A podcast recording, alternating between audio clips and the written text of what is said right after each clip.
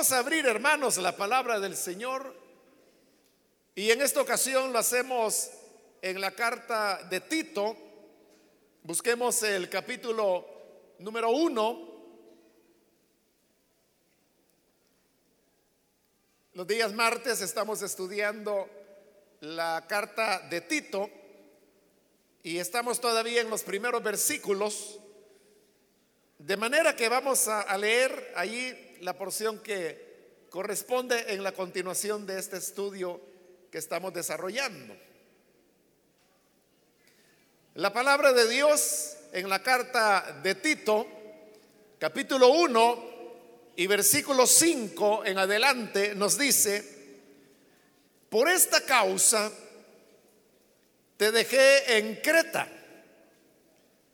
para que corrigieses lo deficiente y establecieses ancianos en cada ciudad, así como yo te mandé.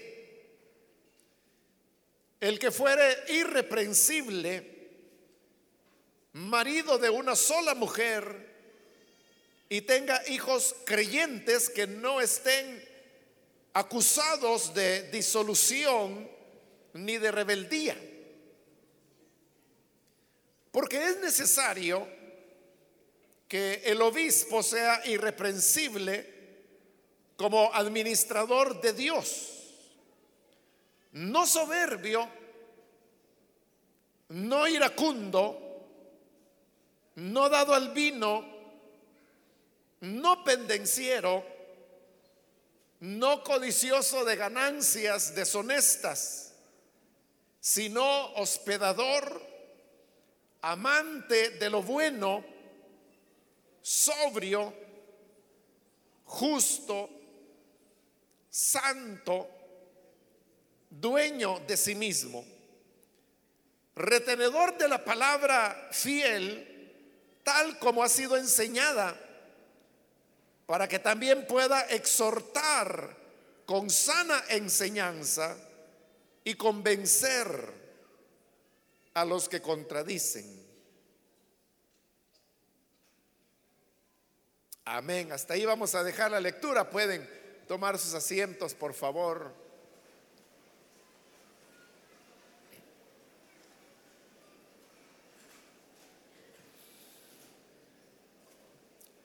Hermanos, en las ocasiones anteriores, que han sido dos, en las que hemos estado estudiando esta carta de Tito, cubrimos la parte que corresponde a los saludos y la introducción a la carta, la cual es breve, pues hemos visto que solamente tiene cuatro versículos.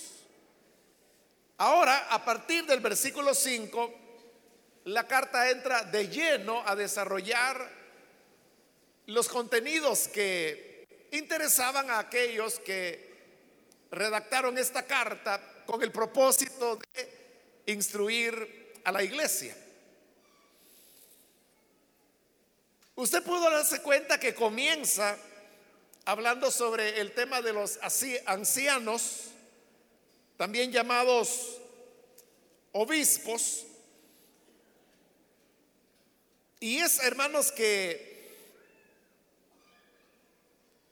Estos ancianos u obispos deberían cumplir ciertas cualidades o características que son las que acabamos de leer, porque lo que hemos leído más que todo es una lista de las condiciones que debería reunir los ancianos y como he dicho, también obispos, porque en un versículo Pablo los llama ancianos, en otro versículo los llama obispos. De tal manera que la palabra anciano y obispo son equivalentes. Y los obispos o ancianos eran las personas encargadas de dirigir las congregaciones locales que había. Recuerde que hemos dicho que esta carta a Tito ya es una carta que por lo menos pertenece a la segunda generación de cristianos. Pero también, según algunos estudiosos, la carta incluso podría pertenecer a una tercera generación. Esto significa que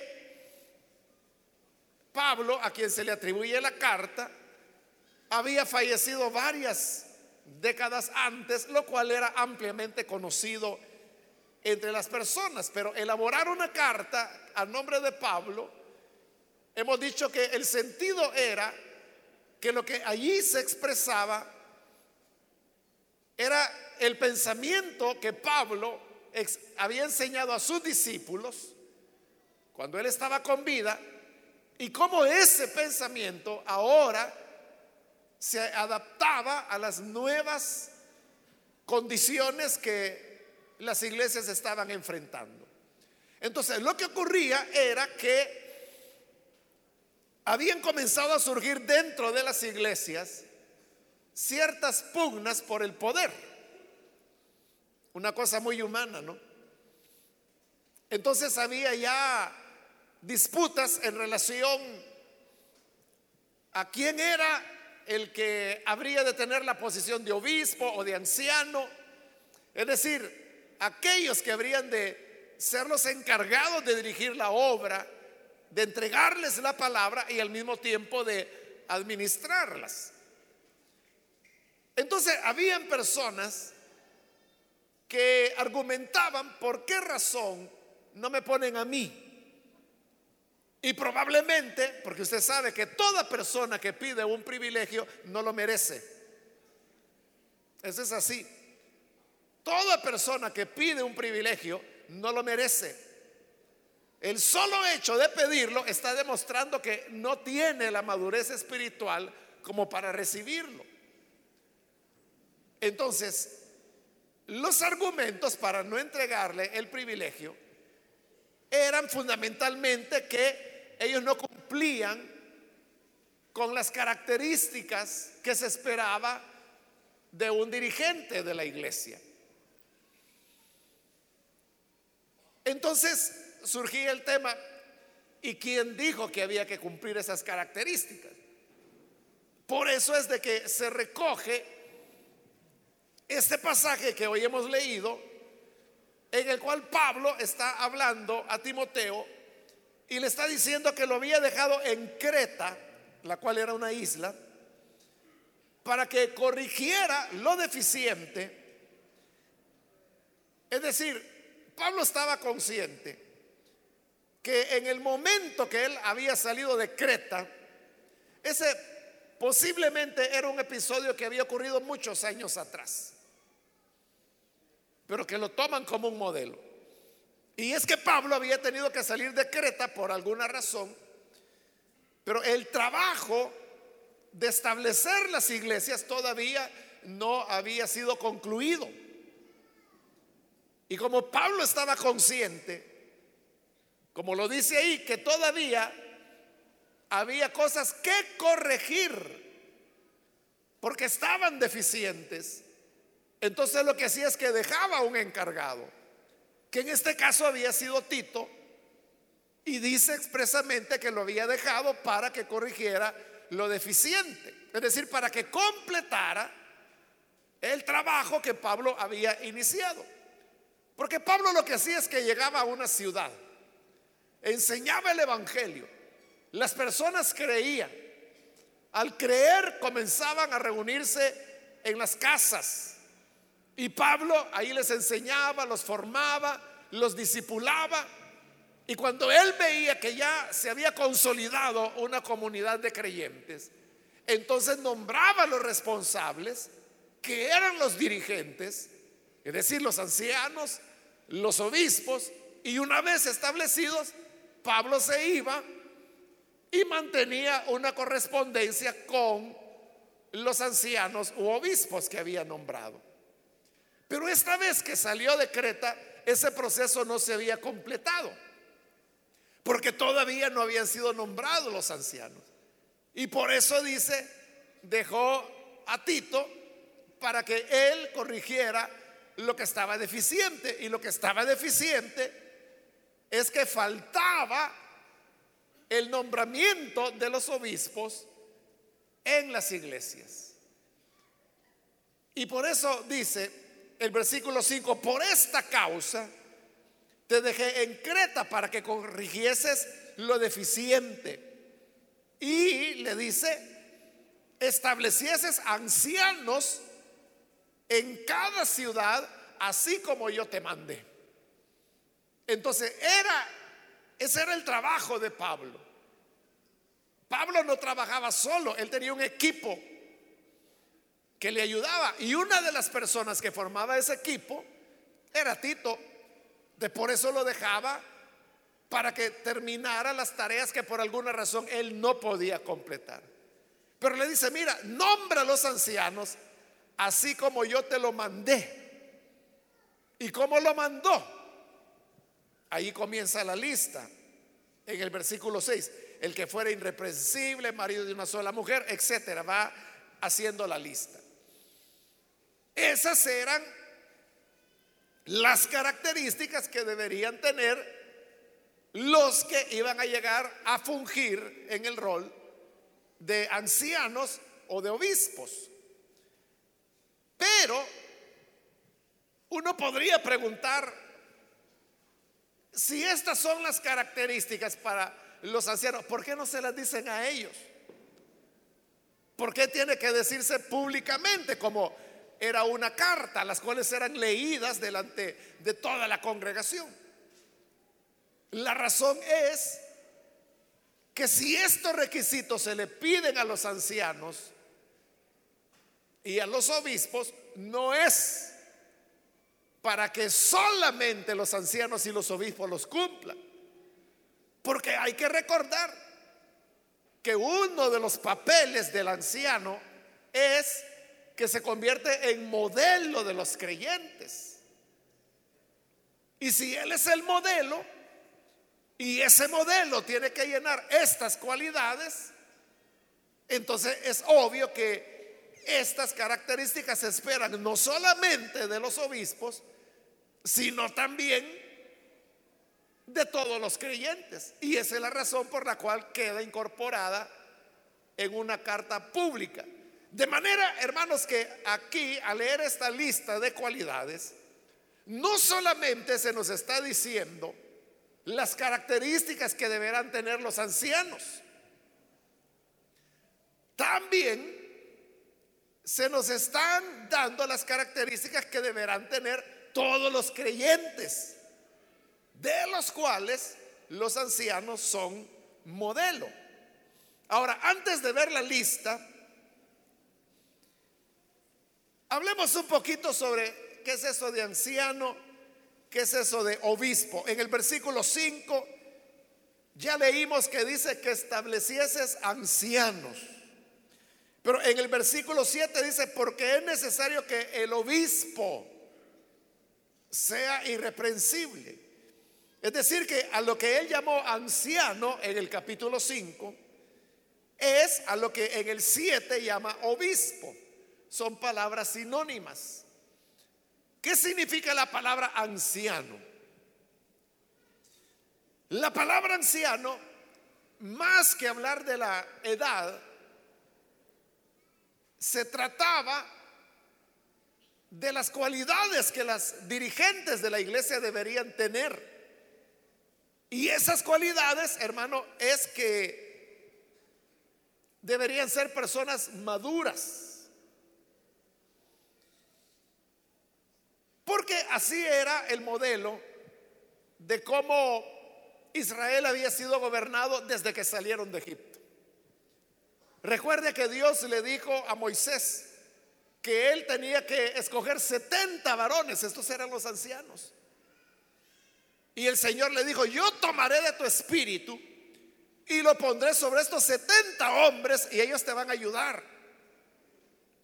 a gobernar y administrar al pueblo, a juzgarlo.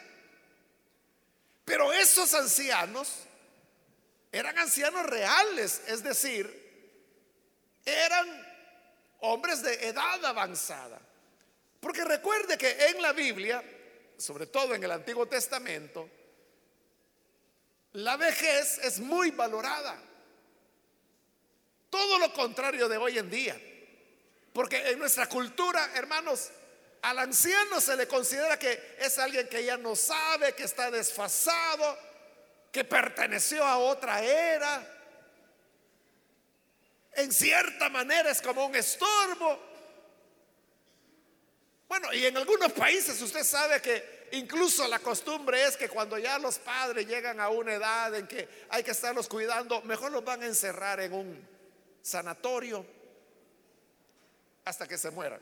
Prefieren estar pagando que tenerlos en casa y cuidar por ellos. En cambio, en el modelo bíblico, los ancianos son los sabios. Los ancianos son a quienes más se les respetaba. Por eso es que en los libros de sabiduría o la literatura sapiensal, que son Proverbios, Salmos, Eclesiastés, Job, la palabra del Señor varias veces hace referencia al respeto que hay que tener a las personas viejas. Expresiones como delante de las canas te pondrás en pie. Y los jueces eran personas ancianas. Los consejeros de los reyes eran personas ancianas. Porque eran como el depósito de la sabiduría. Esa manera en que se gobernaba Israel es algo que otras naciones fueron aprendiendo, como por ejemplo los romanos. Los romanos aprendieron que los gobernantes deberían ser las personas de mayor edad, porque eran los que tenían más experiencia, más conocimientos, más sabiduría. Así fue como ellos formaron el Senado. Senado viene del latín senectus. Y de esa misma palabra latina, senectus, viene nuestra palabra en español, senictud. Pero ¿a qué nos referimos cuando hablamos de senictud? Nos referimos a la vejez. ¿De qué es el Senado? Un grupo de viejitos.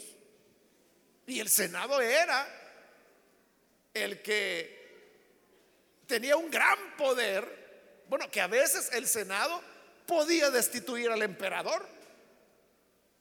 Hubo emperadores despóticos que mandaron a matar a miembros del Senado.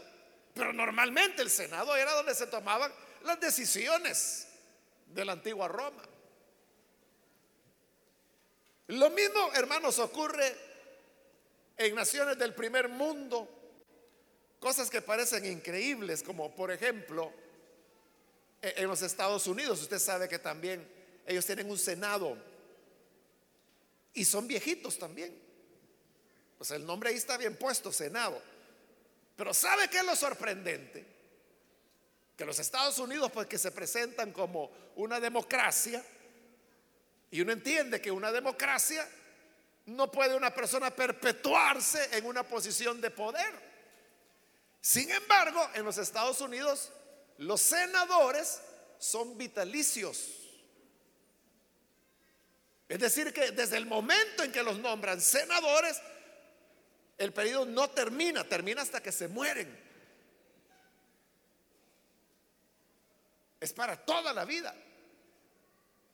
Y eso, hermanos, es como que si nosotros aquí en nuestro país eligiéramos a alguien para toda la vida.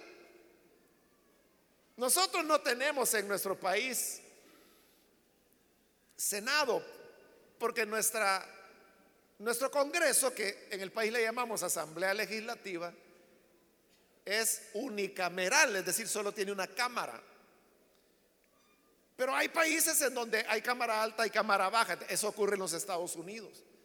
El Senado es una de esas cámaras, pero ellos son vitalicios. Entonces, ¿qué significaría eso?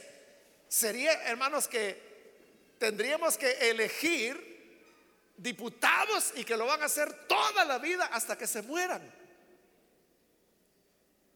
¿Verdad que eso a nosotros no, nos suena, verdad? O piense en elegir un alcalde y que va a ser alcalde toda la vida y que se vive 40 años, 40 años va a ser alcalde. Pero por eso le digo, sorprende, ¿no? Que los Estados Unidos que se ponen como modelo de democracia son vitalicios. Los senadores. Ahora, pero ¿por qué son vitalicios? Porque conservan el concepto todavía, que mientras más viejos, más sabiduría tiene. Y los senadores, hermanos, son las personas más respetables que hay en los Estados Unidos. Tienen mucho poder. Tienen mucho poder, pero toda la gente les tiene un respeto enorme, grandísimo. Claro, no ponen a, cualquiera, ¿no? Sino que ponen a las personas más competentes que han demostrado que son personas que realmente están buscando el bien de la nación y no su interés personal. ¿Y cómo lo saben? Porque nadie llega a ser senador de 40 años ni de 50. Porque respetan el hecho de que son viejitos. Entonces, de ese modelo, que como le digo, se origina con Moisés, la iglesia, que también nació los primeros años siendo judía, tomó el modelo de los ancianos. Pero le digo, en la iglesia cristiana ya no necesariamente tiene que ver con la edad, pero sí tiene que ver con la madurez que la persona tiene. Entonces, la palabra anciano nos habla de tener una madurez espiritual que habilita a la persona para poder gobernar la iglesia. Pero luego viene la otra palabra del versículo 7, que es la palabra obispo. ¿De qué significa obispo? El obispo, bueno, la palabra obispo lo que significa es supervisor. El obispo es alguien que está velando, que supervisa por cómo se están haciendo las cosas en la iglesia, cómo se están administrando. Es alguien que está cuidando. Esa es la función del anciano u obispo. El obispo, hermano, no es alguien que esté arriba de los demás. Porque hoy en día hay iglesias evangélicas que utilizan el título de obispo. Pero ¿cómo lo utilizan? Para estas denominaciones evangélicas, que hay varias, Obispo le llaman a la persona que está arriba de los demás pastores. Entonces, vea, le están dando un peldaño arriba de lo que Pablo está diciendo acá. Porque aquí de lo que está hablando es de ancianos en plural. Y que había que establecer ancianos, es decir, obispos para cada iglesia. Entonces, que haya un obispo sobre varias iglesias ese no es el modelo de la Biblia. El modelo de la Biblia es que hay varios obispos para una iglesia o varios ancianos.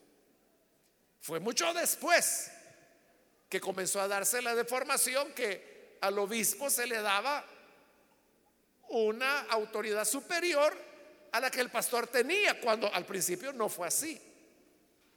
Y bueno, en el caso de la iglesia católica, todavía más claro, ¿verdad? Porque ahí es evidente que el obispo es la persona que está por arriba de todos los demás sacerdotes. Yo no sé cuántos obispos hay en El Salvador, pero no sé, tal vez, ¿qué? ¿10, 12? No sé, no sé realmente. Pero ¿cuántos párrocos hay? El obispo es el que está arriba. Pero en el modelo de la Biblia vemos que no, que cada congregación local tenía varios obispos o ancianos. Bueno, eso en cuanto al significado. Ahora vamos a ver el listado de características que deberían tener. Pablo divide las cualidades en tres grupos. El primer grupo es cualidades que tenían que ver con la familia del anciano. El segundo grupo eran cualidades, que es el más extenso, que tenía que ver con el carácter de la persona. Y el tercer grupo era lo que tenía que ver con su función de enseñanza. Entonces son tres grandes áreas que la iglesia velaba en los ancianos su parte familiar, su parte de carácter, es decir, cómo era su personalidad, Y la tercera que era su enseñanza, cómo maneja la doctrina. Entonces, vamos a ir en el orden que Pablo lo presenta. Comienza con el grupo de cualidades referidas a la familia. Versículo 6, que había que poner, dice, el que fuera irreprensible. ¿Qué significa irreprensible? Significaba que esa persona no tenía escándalos que se le pudieran señalar. No significa que pongan al que es perfecto, porque entonces se quedaba sin ancianos la iglesia. Pero había que poner aquellos a los que no había nada que reprenderles, por eso eran irreprensibles. Porque no había elementos que dijeran, mire, él no por tal o cual razón. Eso es ser irreprensible. Y luego dice, marido de una sola mujer. Esta enseñanza, hermanos, tenía que ver con el tema de la monogamia. Porque en la época de Cristo, bueno, y no solo en la época de Cristo, hasta hoy en día, en el Medio Oriente existe la costumbre, y es una cuestión cultural, que el hombre puede casarse más de una vez. Es decir, que un hombre puede tomar una esposa, pero si tiene las condiciones económicas puede tomar una segunda. Y si tiene las condiciones económicas puede tener una tercera esposa. Y si tiene las condiciones económicas puede llegar a tener hasta una cuarta esposa. Ese es el máximo. Ya cinco ya no se puede, pero pueden tener cuatro esposas. Y las cuatro viven en la casa. Sí, hay países en el Medio Oriente que esa es la costumbre, todavía. Y en el África también. en medio de ese mundo entra el cristianismo. Y cuando el cristianismo llega, da a conocer que esa no era la voluntad de Dios. Realmente nunca fue la voluntad de Dios la poligamia, es decir, que el hombre tuviera dos, tres, cuatro, cinco, seis esposas, o como el caso de Salomón que tuvo 300 esposas. Nunca fue esa la voluntad de Dios. Es verdad que la Biblia relata historias que Abraham al mismo tiempo tenía a Sara y tenía a Agar. Cuando muere Sara y echa a Agar, tiene una tercera esposa que es con la que tiene seis hijos más. Isaac, él sí fue monógamo, solo tuvo una esposa. Pero Jacob tuvo cuatro. David, fueron como once esposas las que tuvo. Salomón ya dijimos que tuvo 300 esposas y 700 concubinas.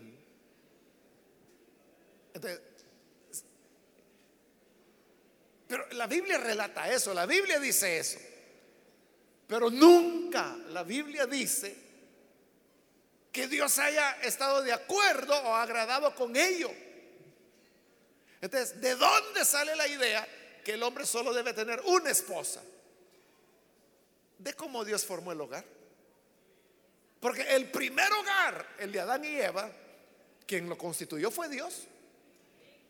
Y lo que él hizo fue al hombre y a la mujer. Hombre y mujer. Mujer y hombre los hizo, dice la Biblia. Ese era el deseo de Dios, un hombre y una mujer. Después, la Mec en la medida que la raza humana se fue multiplicando y el pecado fue creciendo, es que aparece la Mec, que dice el libro de Génesis, que fue el primero que tomó dos esposas para él. Pero esa ya era una cultura de pecado la que había. El deseo de Dios fue siempre la monogamia. Entonces, la Biblia relata de hombres de Dios que tuvieron más de una esposa. Pero también nos relata las consecuencias que eso les acarrió, que es a lo que la gente no le pone atención. Pero mire los sufrimientos inmensos que tuvo Abraham por haberse involucrado con Agar, aun cuando fue su propia esposa Sara quien se lo pidió. Pero eso le provocó dolor tremendo a él y a su hijo Isaac. Y que todavía tienen problemas. Porque de Isaac nació Israel y de Ismael nacieron las naciones árabes. Y mire cómo se llevan árabes y judíos allá en el Medio Oriente. ¿Lo ve? la cosa no es alegre. La cosa no es, ay, qué galán en la época de Abraham yo podía tener cuatro mujeres. Como no? Pero no ves la parte del dolor que eso significaba. Los conflictos que le representó a Jacob. La vida de Jacob no fue alegre porque tuviera cuatro mujeres. Fue de contiendas, fue de peleas, fue de escándalos dentro de la misma familia. Acuérdese, una hija violada, su hijo mayor que se acuesta con una de sus mujeres, las contiendas que había entre ellos, las diferencias entre hermanos que llevan casi al asesinato de José. Eso es lo alegre de tener cuatro mujeres. Pero es a lo que la gente no le presta atención. Entonces, cuando llega el cristianismo, a través del cristianismo es que ya la enseñanza queda clara y esa enseñanza es esta. Que el anciano debería ser marido de una sola mujer. Aquel que tenía dos esposas, tres esposas, cuatro esposas, no podía.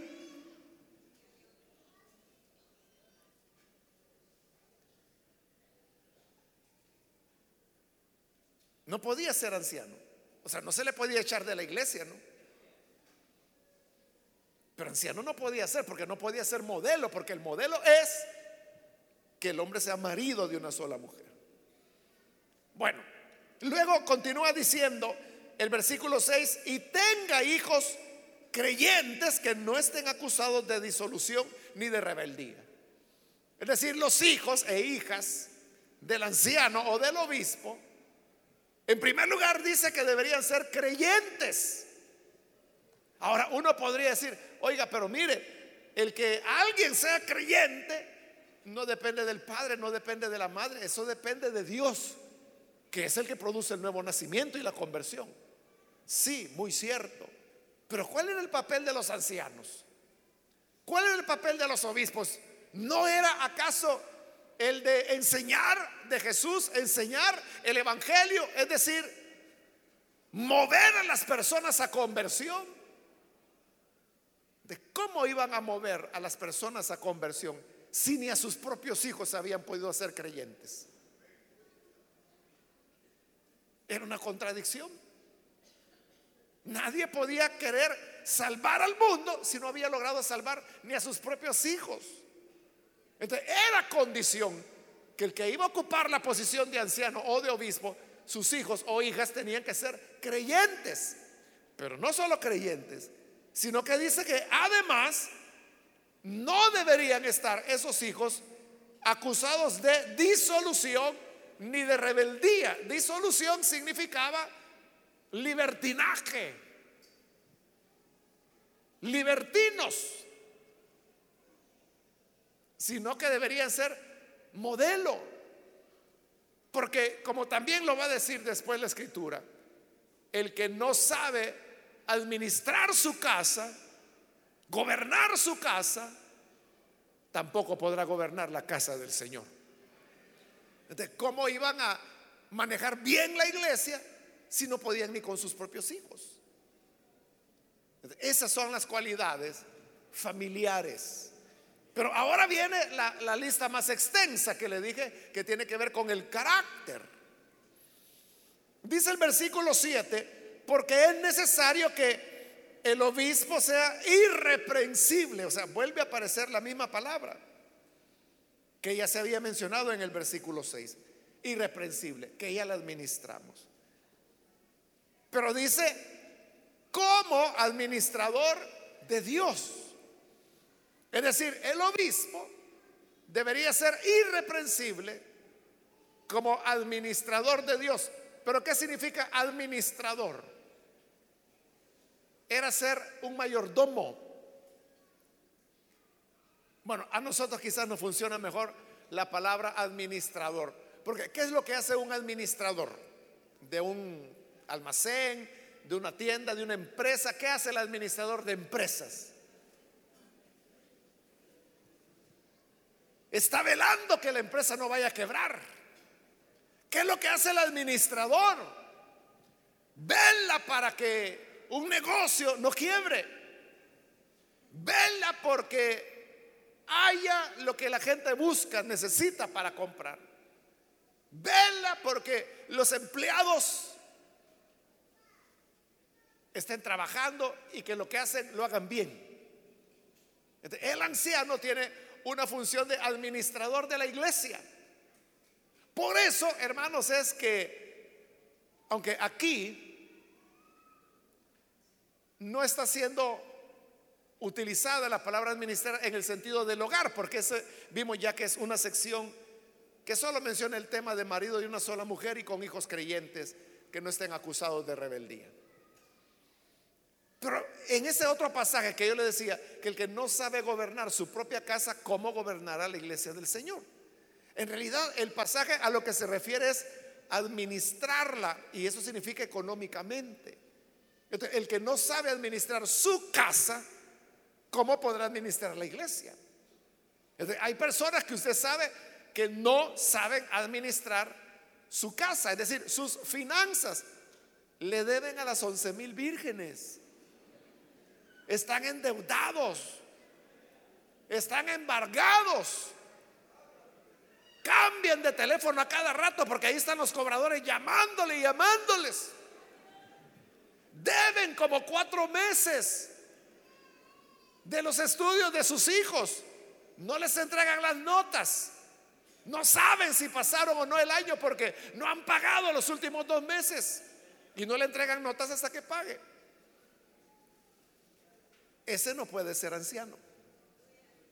Si no puede administrar su propia casa, ¿cómo va a administrar la iglesia? Que es algo mucho más complejo. Las iglesias tienen que ser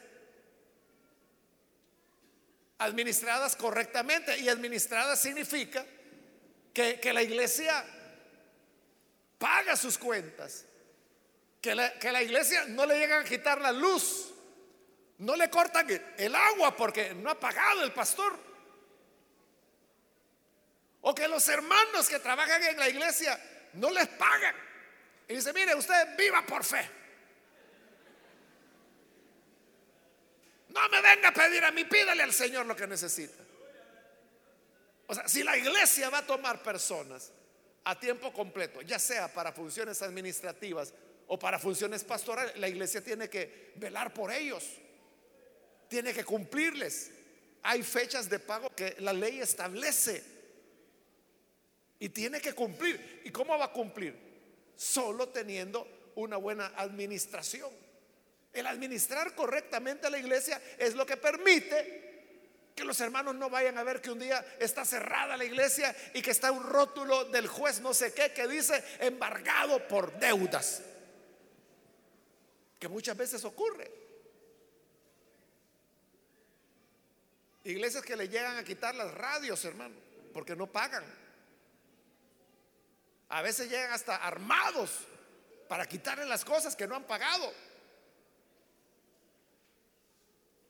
Pero ¿por qué se llega a eso? Porque se puso en la posición de anciano o de obispo a alguien que no podía administrar. Por eso dice, debe ser irreprensible como administrador de Dios. Luego dice, siempre hablando del carácter, no soberbio, porque el soberbio es aquel que no admite razones ni consejos. Como es soberbio, cree que él tiene la razón.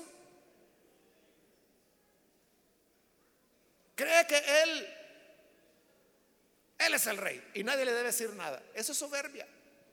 Ese no puede ser obispo. El anciano u obispo no debe ser soberbio, sino que debe ser humilde, tiene que estar abierto, tiene que estar dispuesto a escuchar. ¿Por qué? Porque Jesús fue humilde. Jesús no fue soberbio. Jesús no veía a las personas por arriba del hombro. Los veía con compasión, los veía con amor. De igual manera, el obispo debe ser alguien que no es soberbio. Pero sigue hablando más del carácter. Y dice, no iracundo. La palabra iracundo, usted sabe, viene de ira. El iracundo es aquel que solo enojado pasa. Ese que solo amargado está. Y, que si usted se le acerca, hermano, ¿qué quiere? No, pues, pues, disculpe que le venía. Dígame rápido, pues, ¿qué quiere decirme? Ese es el iracundo. Es el que trata mal a las personas. Todo el tiempo está enojado, da miedo hablarle. Ese no puede ser anciano. Luego dice, no dado al vino. El mundo greco-romano era, bueno, y todavía es, ¿no? Una cultura del vino. O sea, para ellos es muy normal tomar vino con las comidas, como nosotros, tomar fresco, tomar agua, tomar café, así para ellos es tomar vino. El problema era cuando se les pasaban las copas, porque entonces se embriagaban. Y una persona que se embriaga es una persona que empieza a decir locuras. ¿Por qué no puede ser un alcohólico médico cirujano, por ejemplo? ¿Usted se dejaría operar por un médico que llega borracho al quirófano? Nadie le da confianza a un alcohólico. Tampoco podía gobernar la iglesia alguien que fuera dado a mucho vino.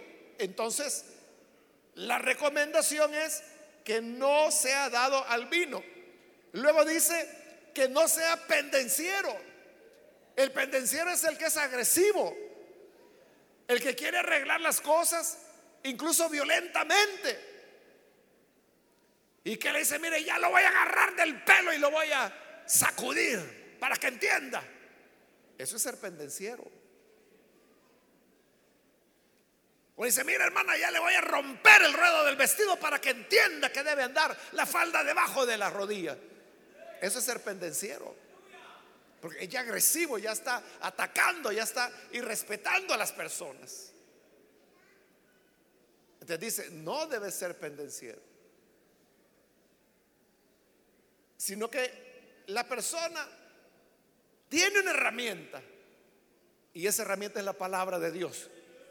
Y la palabra de Dios enseñada honestamente, sinceramente, transforma a cualquier persona. Más que cualquier amenaza, más que cualquier acto de violencia o de agresividad que se quiera hacer. Luego dice el final del versículo 7, no codicioso de ganancias deshonestas. Como el obispo es el que administra financieramente la iglesia. Entonces tenía que ser alguien que no fuera amante de ganancias deshonestas. Es decir, que no fuera a meter la mano, sino que manejara con integridad, como lo dijo al principio, irreprensible en el manejo de los fondos. Lo cual no es fácil, hermano. Porque hay personas que aún sabiendo que son fondos sagrados, porque es lo que el pueblo de Dios da a Dios, para la obra de Dios. Pero hay personas que hacen malversación de ese dinero. Entonces, no podía ser una persona codicioso de ganancias deshonestas, sino que tenía que ser una persona que en lugar de quitar, mejor diera.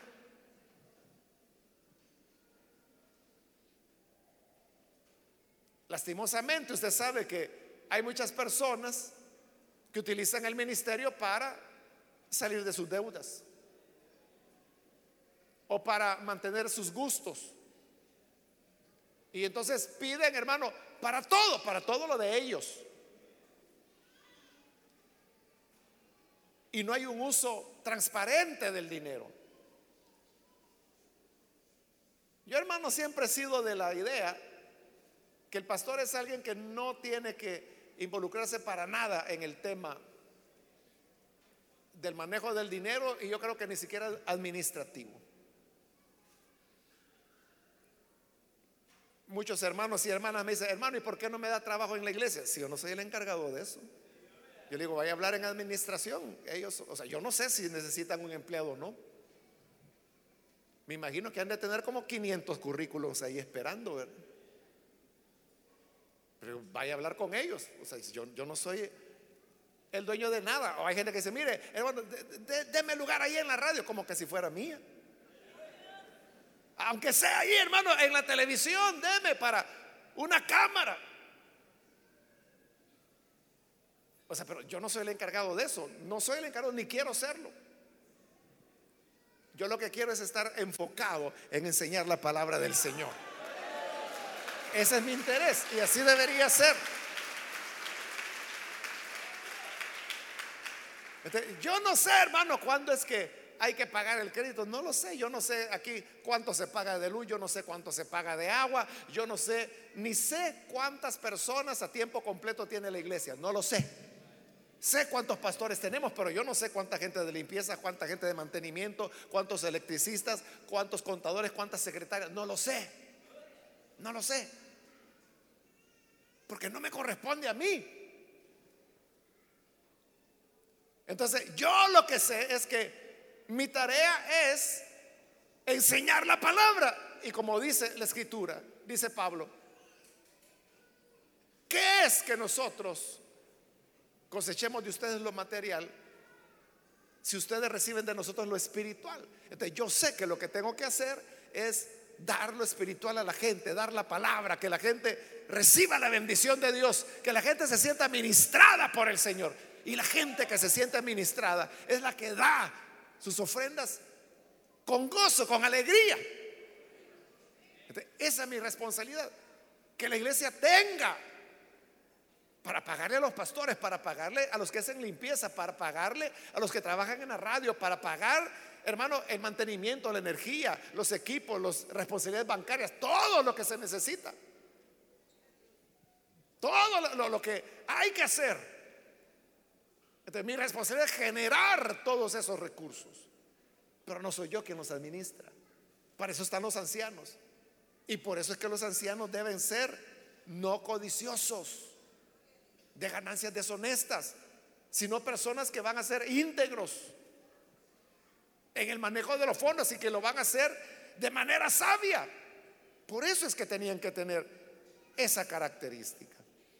Versículo 8 dice que deben ser hospedadores.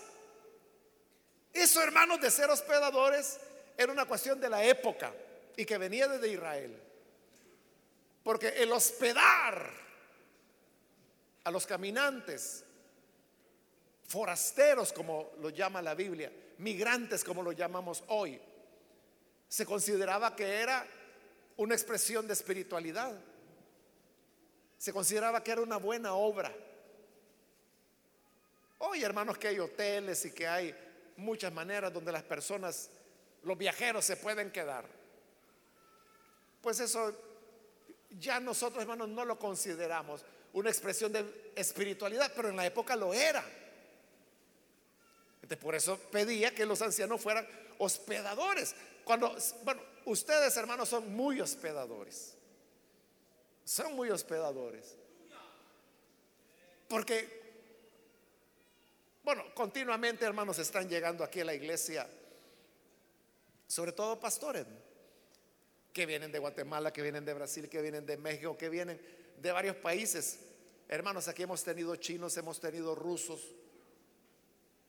Hay unos cubanos que están por venir ya dentro de poco al país. Unos 20 son los que van a venir. Y ellos eh, son hermanos que no pueden ir a pagar un hotel. Entonces yo les digo, no, véngase con confianza, les digo. Si usted no tiene problemas en que hospedarse en casa de hermanos, véngase y se viene. Y cuando ya están aquí, yo solo le digo algunos de los pastores, mire hermano, viene este grupo de personas, ¿los pudieron hospedar? Sí, me dice. Y ya van y les dicen ustedes, y ustedes felices ya. Que uno se lleva un brasileño, que el otro se llevó al cubano, que el otro se llevó al mexicano, que el otro se llevó al guatemalteco. Y hermano, y se van encantados. Porque les dan tamales, les dan pupusas, les dan chocolate, les dan yuca, les dan de todo. Y ellos felices, hermano. Y quedan los lazos de amistad. Pero hermano, eso, eso es general. O sea, toda la gente dice, qué maravilla. ¿Cómo nos tratan? Ustedes son muy hospedadores. Amén. Luego dice, amante de lo bueno.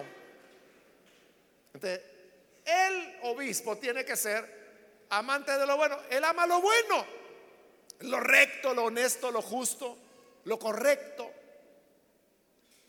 lo educado. Eso es ser amante de lo bueno. Luego dice sobrio. ¿Qué significa sobrio? Significa que es una persona equilibrada, que tiene, hermano, su, su cabeza, voy a decir, bien. Sobrio nosotros lo utilizamos como lo contrario de borracho. Una, persona puede estar borracha o puede estar sobria. Sobria significa que no está borracha, que está en sus cinco sentidos. Pero sobrio es más que eso. Sobrio es que la persona se comporta con ecuanimidad. Actuar con sobriedad es la persona que no se deja llevar por el impulso. No se deja arrastrar, hermanos, por la emoción del momento, sino que es una persona equilibrada que todo lo cuida, todo lo examina. Los pasos que da, los da con certeza sabe por qué hace lo que hace. No lastima a las personas, porque eso no es sobriedad. Que yo venga al púlpito a descargar los pleitos que tengo con otra persona, eso no es tener sobriedad. Entonces,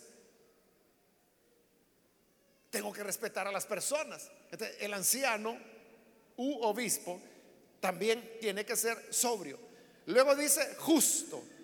Cuando habla aquí de justo no está hablando del tema de la justificación, sino que está hablando de justo en el sentido de justicia. ¿Y quién es justo? Es aquel que antes de dar una opinión, escucha las dos partes. Porque es fácil que usted oiga solo un lado de la historia y te condena al otro. Pero es justo que usted oiga ambas partes. Es justo que usted examine las evidencias antes de dar un dictamen. Justo es aquel que no se deja llevar porque alguien vino por ahí con una acusación que mire que el hermano fulano hizo esto, esto, esto y esto. Y puede ser invento. Aquel que se deja llevar por emociones. ¿Quién? ¿Quién? ¿Quién? Tráigame lo que le voy a cortar la cabeza. Eso no es ser justo porque ni ha escuchado al otro. justo significa que cada persona recibe lo que merece.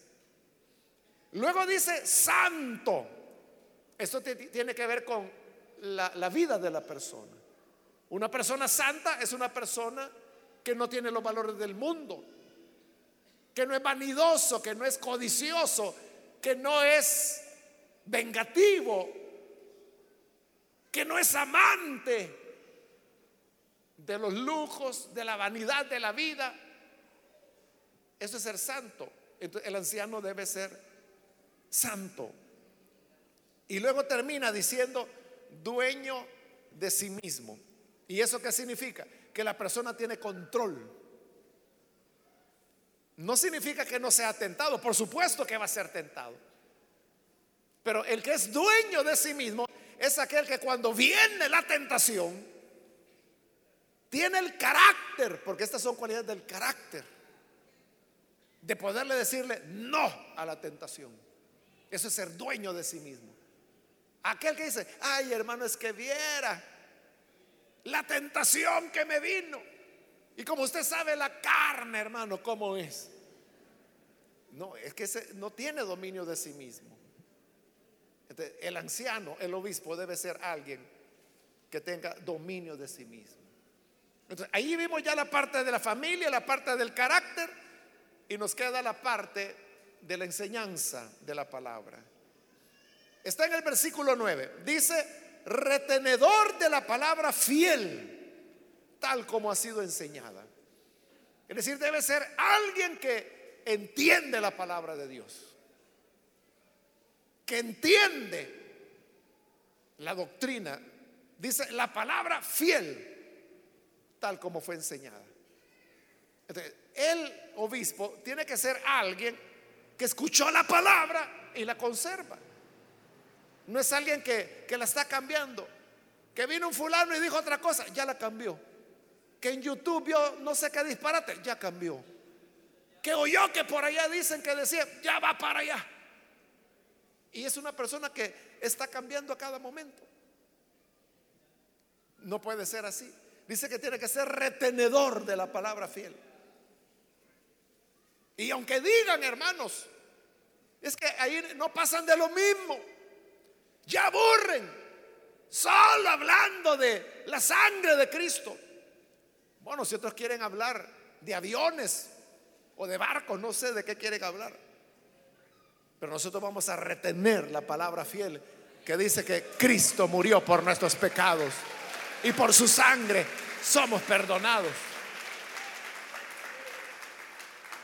El anciano debe retener la palabra, pero no solo retenerla, dice, sino dice que también pueda exhortar con sana enseñanza y convencer a los que contradicen. Entonces, no es solo la, que, la capacidad de que eh, yo entiendo la palabra, yo sé cuál es la verdad sino que es la habilidad para compartir eso. Porque hay personas que entienden, pero tienen dificultades para poder enseñar, para poder compartir. Entonces dice, no hermano, es que fíjate que yo entiendo, pero cuando ya tengo que explicarlo a la gente, yo me hago nudos, me hago melcocha y ya no, me, me confundo, hasta yo ya ni sé qué decir. Pero aquí la característica del anciano era que entendía, recibía la verdad, pero tenía la capacidad de exhortar a otros, de convencer a los que se andaban torciendo. Entonces, no solo es que yo entiendo, es que me hago entender.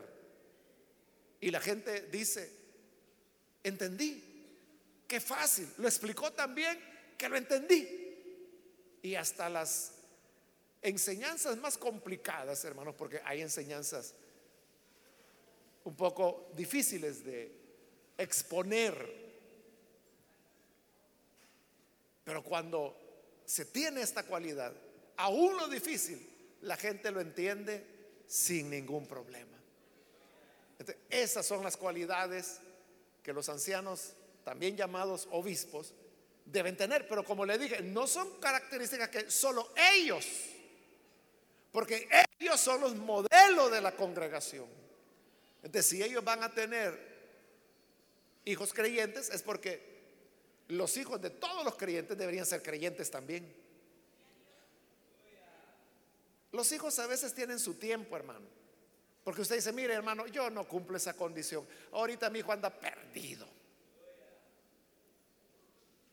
Bueno, a lo mejor no ha llegado su momento. Pero un día el Señor lo va a llamar, lo va a rescatar. Amén. Entonces, son características no solo para los obispos, sino que en general para todos los creyentes. Que Dios nos ayude para que andemos conforme a ese modelo. Vamos a cerrar nuestros ojos y vamos a inclinar nuestro rostro. Y ahora yo quiero hacer una invitación para las personas que todavía no han recibido al Señor Jesús como Salvador. A usted que nos ve por televisión le invito para que reciba al Señor Jesús. Si nos escucha por radio también, ore con nosotros. Señor, gracias te damos por tu palabra que siempre nos ilumina, nos muestra el camino a seguir, nos enseña lo que a ti, Señor, te agrada. Ayúdanos para que podamos vivir de acuerdo a esta norma, de acuerdo a esta regla. Enséñanos a ser buenos administradores y personas de carácter, que no seamos ni violentos, ni iracundos, ni pendencieros, sino que en nosotros haya bondad, justicia, santidad. Bendice a aquellos que a través de radio, televisión, internet están uniéndose y recibiéndote a ti como Salvador. Dales vida nueva. Es nuestra oración por Jesucristo nuestro Salvador. Amén.